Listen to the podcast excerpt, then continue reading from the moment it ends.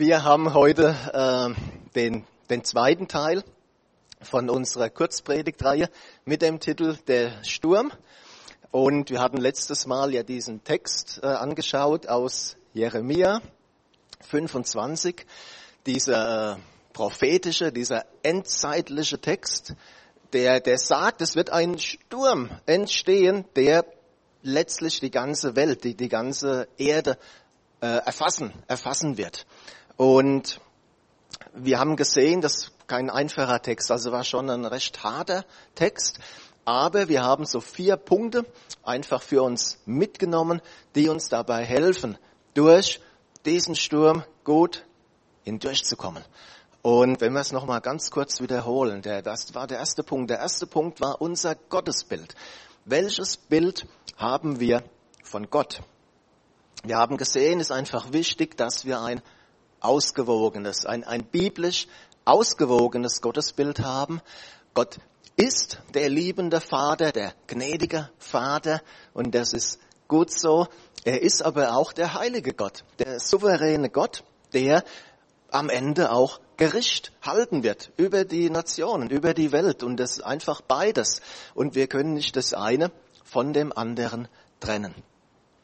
Der zweite Punkt war, die Welt um uns herum wird immer verrückter werden.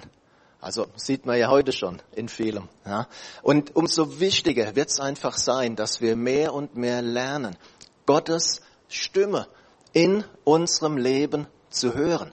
Gottes Führung für unser Leben zu hören. Wir müssen ihn mit, mit einbeziehen in die Dinge. Wir können uns immer weniger auf unseren Verstand, auf unsere Logik verlassen. Was wir brauchen, ist er. Der dritte Punkt war Israel. Israel, einer der, der Hauptakteure in der Endzeit. Uns einfach wichtig, jetzt schon über Israel Bescheid zu wissen, in Bezug auf Israel die richtige biblische Position einzunehmen, Israel zu segnen. Und äh, ich sage es nochmal, das heißt nicht, dass wir alles gut heißen müssen, was Israel tut, und das heißt schon gar nicht, dass wir dann äh, irgendwie gegen die Araber oder Palästinenser sein müssten. Nein, in keinster, in keinster Weise. Aber Israel ist und bleibt Gottes erwähltes Volk. Und der vierte Punkt, das war ganze Sache mit Jesus. Ja, diese, diese Stelle in der Offenbarung, wo Jesus zu der einen Gemeinde Laodicea sagt, ähm, sei doch bitte heiß oder sei kalt aber nicht das, das mittendrin. Ja, und wenn, wenn Dinge in unserem Leben sind, die wir in Ordnung bringen müssen, wissen wir selbst immer am besten, was das ist, dann sollten wir es jetzt machen und nicht noch groß aufschieben, sondern jetzt wäre ein guter Zeitpunkt dafür. Heute, ich habe ja versprochen, keine Stelle aus Jeremia. Heute beginnen wir mit Matthäus, Matthäus 7, ein Gleichnis von Jesus. Und er sagt, Jesus, wer nun auf das hört, was ich gesagt habe, und danach handelt, der ist klug. Man kann ihn mit einem Mann vergleichen, der sein Haus auf felsigen Grund baut. Wenn ein Wolkenbruch niedergeht, das Hochwasser steigt und der Sturm am Haus rüttelt, wird es trotzdem nicht einstürzen, weil es auf Felsengrund gebaut ist. Wer sich meine Worte nur anhört, aber nicht danach lebt, der ist so unvernünftig wie einer, der sein Haus auf Sand baut. Denn wenn ein Wolkenbruch kommt, die Flüsse über ihre Ufer treten und der Sturm um das Haus tobt, wird es einstürzen. Kein Stein wird auf dem anderen bleiben.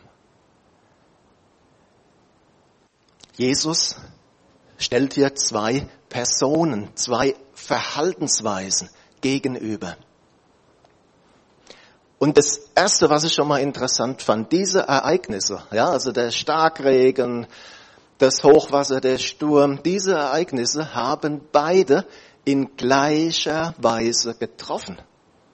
Da war kein Unterschied. Der, der Text hier, das ist eine modernere Übersetzung, die variiert ein bisschen, das ist aber aus stilistischen Gründen. Im Griechischen steht hier wirklich Wort für Wort für Wort dasselbe. Das heißt doch, wir können unter Gottes Schutz leben, wir können in Gottes Segen leben und trotzdem werden Stürme kommen. Und ich gehe noch einen Schritt weiter. Manche Stürme werden genau deswegen kommen, weil du dein Leben mit Jesus lebst. Ist wichtig, dass wir da keine falsche Erwartungshaltung haben. Ja, dem Krieg in der Ukraine, da, da sind die Christen doch genauso mit betroffen erstmal. Also diese, diese Stürme, diese Unwetter, die trafen beide. Der große Unterschied war aber der Ausgang.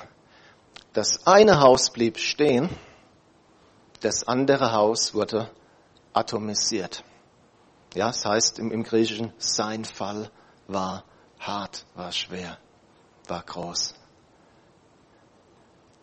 Und was war der Grund? Der Grund war nicht die Art des Hauses, ob das eine Haus schön gebaut war, mit einer Sauna, mit einem Balkon, mit einer Dachterrasse, der einzige Grund war, das eine war auf Felsen gebaut und das andere auf Sand.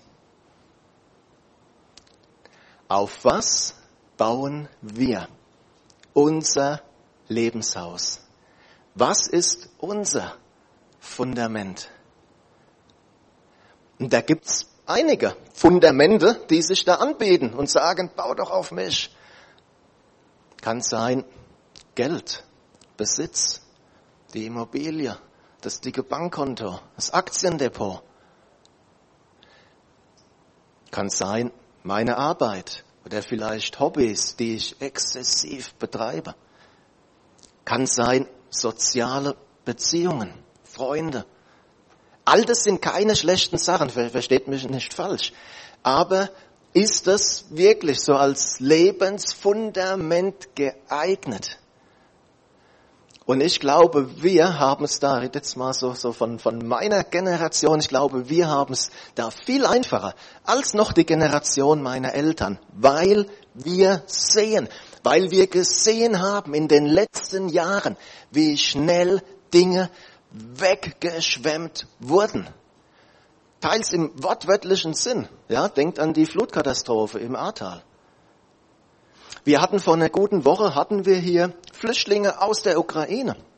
Ich will nicht wissen, wie viele von ihnen alles verloren haben. Also Geld, Besitz, das kann ganz schnell weg sein.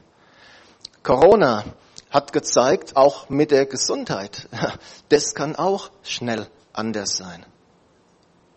Und auch Freundschaften, so gut, so wichtig die sind, die können zerbrechen. Das einzige Fundament, das trägt, ist Jesus Christus. Und zwar ganz konkret, seine Worte zu hören und zu tun. Hier steht nicht, wie wir es vielleicht erwartet hätten, wer an mich glaubt. Hier steht, wer meine Worte hört und tut. Ist das ein Widerspruch? Ich glaube, dieser vielleicht gefühlte Widerspruch, der liegt in unserem westlichen Denken, weil für uns hier im Westen ist der Glaube oft etwas auf einer intellektuellen Ebene.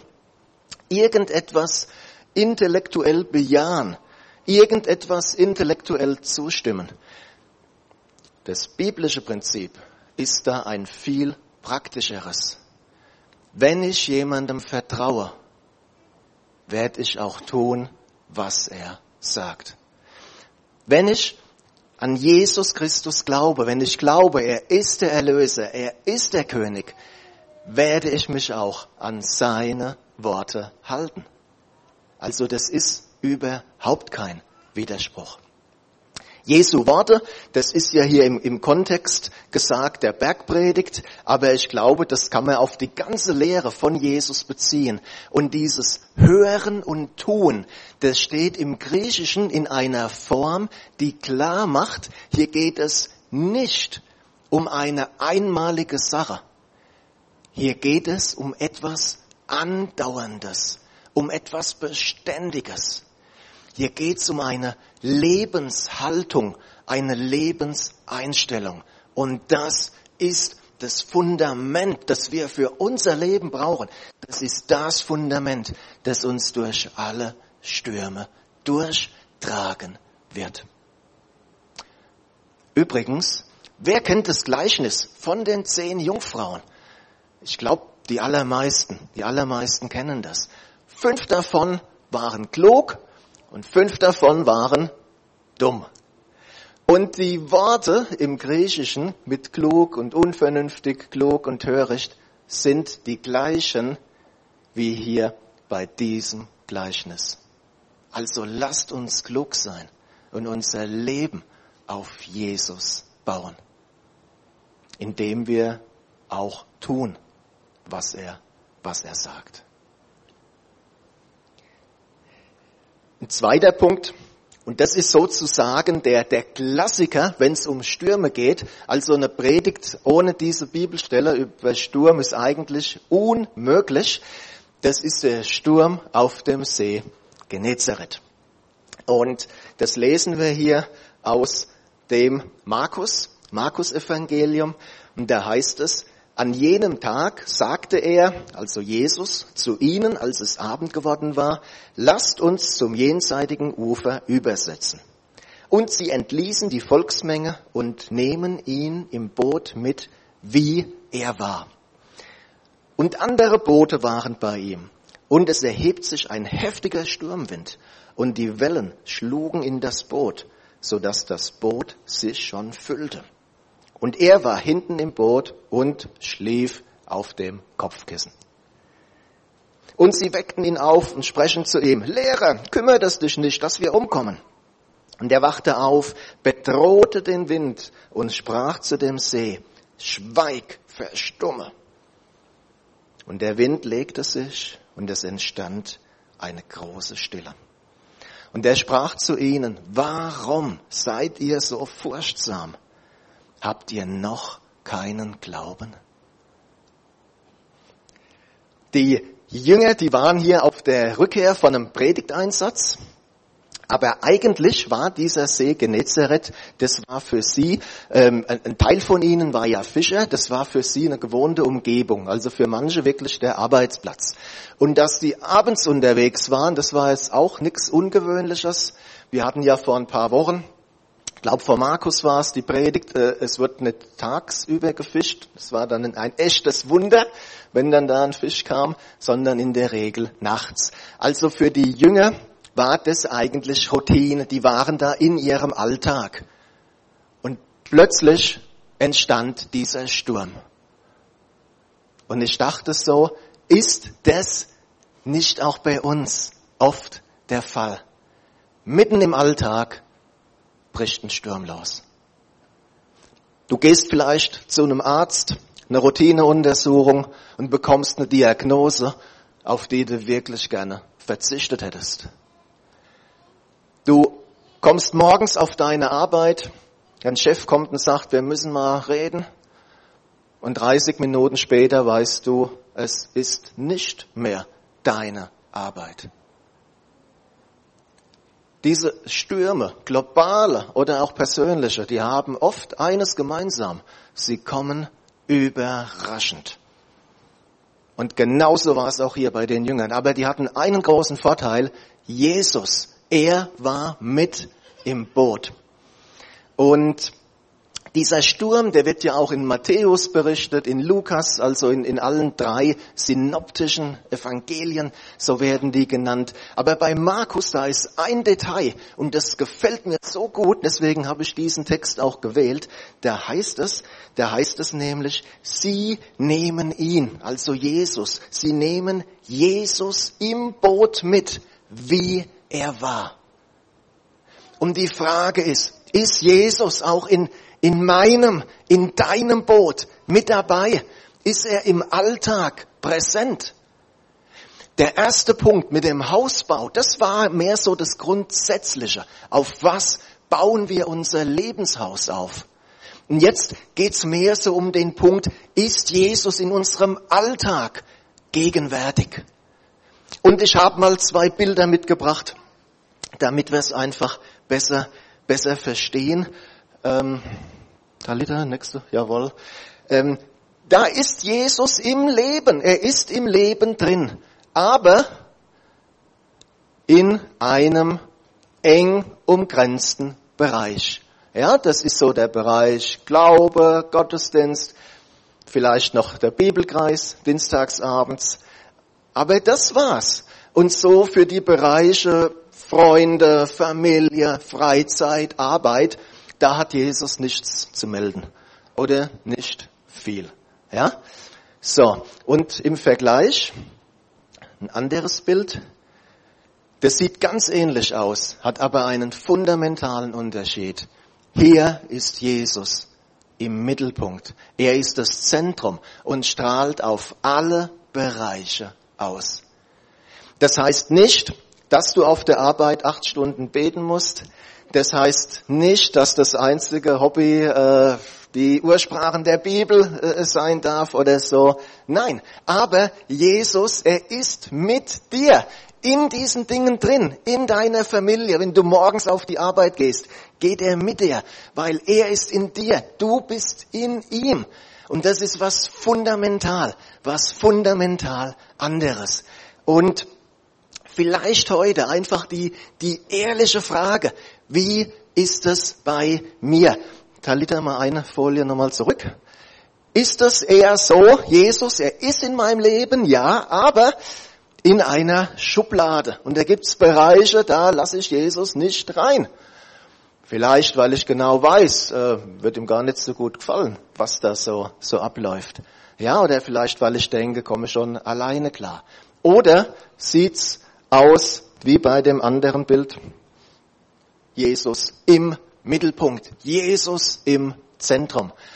Der große Vorteil hier ist, egal wo der Sturm einschlägt, Jesus ist mit dabei. Jesus ist schon da. Und wenn er mit im Boot ist, haben wir den besten Sturmstiller an unserer Seite, den es überhaupt nur gibt.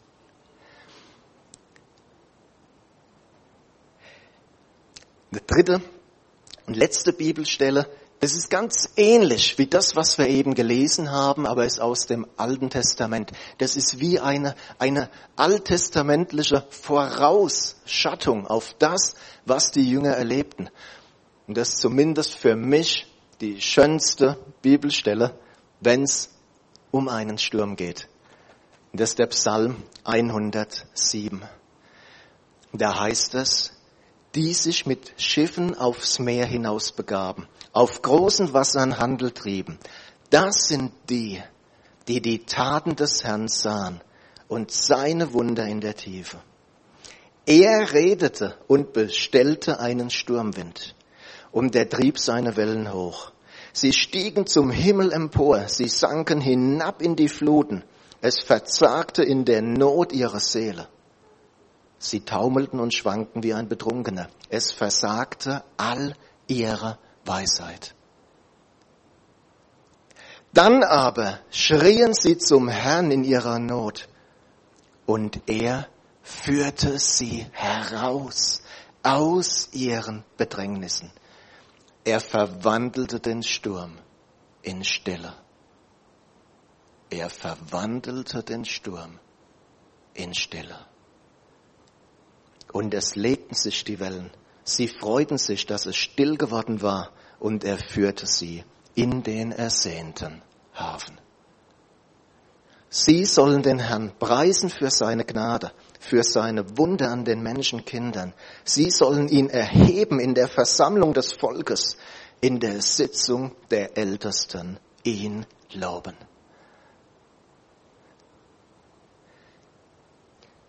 Ich weiß nicht, wer darauf geachtet hat. Von den drei Bibelstellen, die wir heute hatten, ist das die einzige Stelle, wo der Verursacher des Sturms genannt wird, wo der genannt wird, der schuld war an dem Sturm. Hat jemand aufgepasst? Gott selbst heißt, er redete und bestellte einen Sturmwind. Ja, also so wie du mal bei Amazon was bestellst, hat Gott hier diesen Wind bestellt, diesen Sturm bestellt. Und ich sage nicht, wichtig, ich sage nicht, dass jeder Sturm in unserem Leben wirklich von Gott gesandt wurde. Gott muss alles zulassen, ja, aber das ist nochmal was, was völlig anderes. Aber dieser Sturm war wirklich von Gott gesandt. Und gibt es nicht auch bei uns in unserem Leben manchmal Stürme, die Gott selbst schickt, weil er uns auf was aufmerksam machen muss? Weil er uns ein Stoppschild setzen muss, wie zum Beispiel einem Jona, der sich aufgemacht hat, aber leider in die, in die falsche Himmelsrichtung. Und je schneller wir kapieren, was Gott uns sagen möchte und zeigen möchte, umso schneller ist der Sturm dann auch wieder vorbei. Hier hat es dazu geführt, dass sie zum Herrn schrien und er verwandelte den Sturm in Stille. Egal in welchem Sturm du vielleicht bist, egal welcher Sturm kommt in deinem Leben oder auf der Welt, ein Wort von Gott genügt und der Sturm muss verstummen. Und er führte sie in den ersehnten Hafen. Gott hat wunderbare Pläne mit unserem Leben. Gott hat wunderbare Verheißungen für uns. Er hat nicht alles ist nur für die Ewigkeit bei ihm. Jetzt schon hier auf dieser Erde, auf dieser Welt. Und Gott möchte dich an den Ort bringen, wo dein verheißenes Land ist.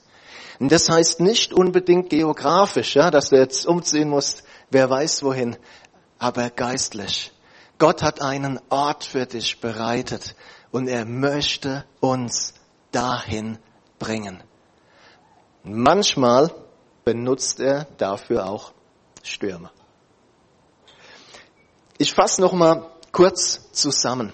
Drei Punkte Erster Punkt war, auf was ist unser Leben gegründet? Wir leben in stürmischen Zeiten und die Bibel sagt ganz klar, das wird auch nicht mehr viel ruhiger, nicht mehr viel ruhiger werden.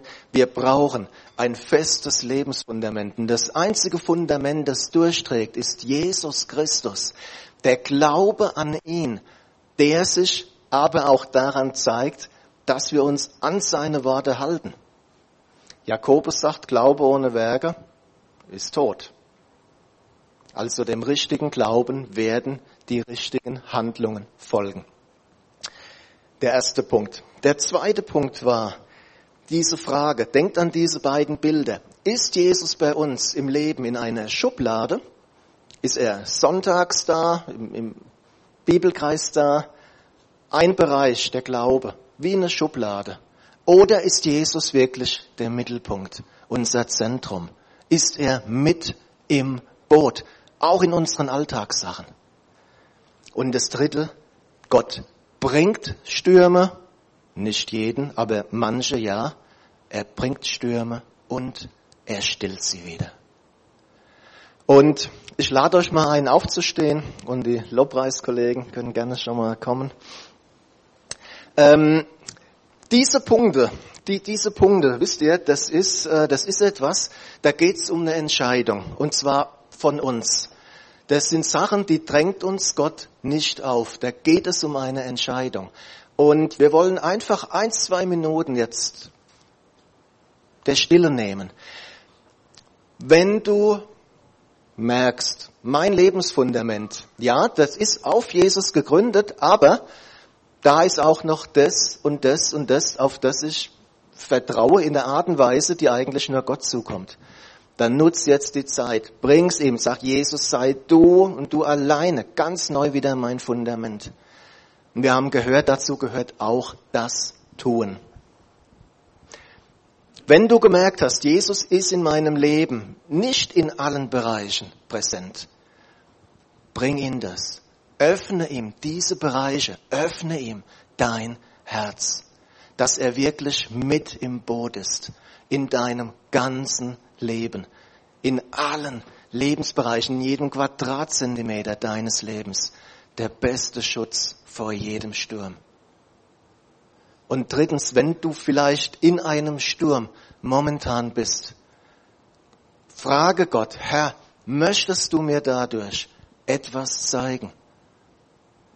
Wenn du genau weißt, nein, dieser Sturm, den hat nicht Gott geschickt, dann schreie zu ihm, wie die Jünger, wie diese Männer in dem Boot. Und er wird den Sturm widerstellen. Und lasst uns einfach eins, zwei Minuten jetzt Zeit nehmen, jeder für sich an seinem Platz. Und ich schließe dann ab mit dem Gebet.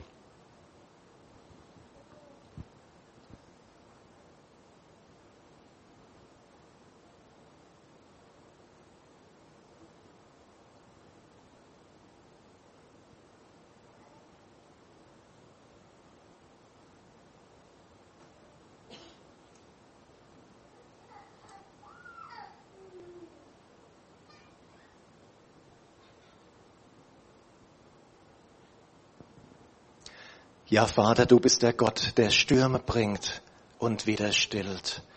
Jesus und Herr, alle, die, die sich damit eins machen, für die sage ich das stellvertretend. Wir wollen, dass du unser Lebensfundament bist. Jesus, auf dich soll unser Leben gegründet sein, nicht auf weltliche Dinge. So gut die sein mögen, Herr, aber das Fundament, unser Vertrauen, das gilt alleine dir. Herr, und dazu gehört auch dir gehorsam zu sein. Jesus, und da, wo es Dinge gibt, die wir in Ordnung bringen müssen, zeig uns das. Und du vergibst so gerne, du hilfst so gerne, heilst und befreist so gerne, Herr. Jesus, und wir wollen dir wirklich alle Bereiche unseres Lebens neu öffnen. Wollen dich aus keinem Bereich draußen halten. Herr, egal ob es Hobbys sind, ob es Sexualität ist, ob es Freundschaften sind. Jesus, alles wollen wir dir bringen. Herr, und dich bitten, dass du in all diese Bereiche kommst und wo nötig Ordnung schaffst. Herr, und ich bitte dich wirklich für jeden, der gerade in einem Sturm ist. Jesus, wenn du dadurch etwas zeigen möchtest, dann rede du klar, rede du deutlich. Jesus, und ich bitte dich, dass jeder, der in einem Sturm ist, erleben darf, wie die Jünger, wie diese Männer auf dem Boot, dass du die Autorität hast, auch heute noch jeden Sturm zu stillen. Herr, und ich bitte dich, dass du jeden Sturm wieder in Stille verwandelst und dass du uns an den Ort bringst, an dem du uns haben möchtest. Amen.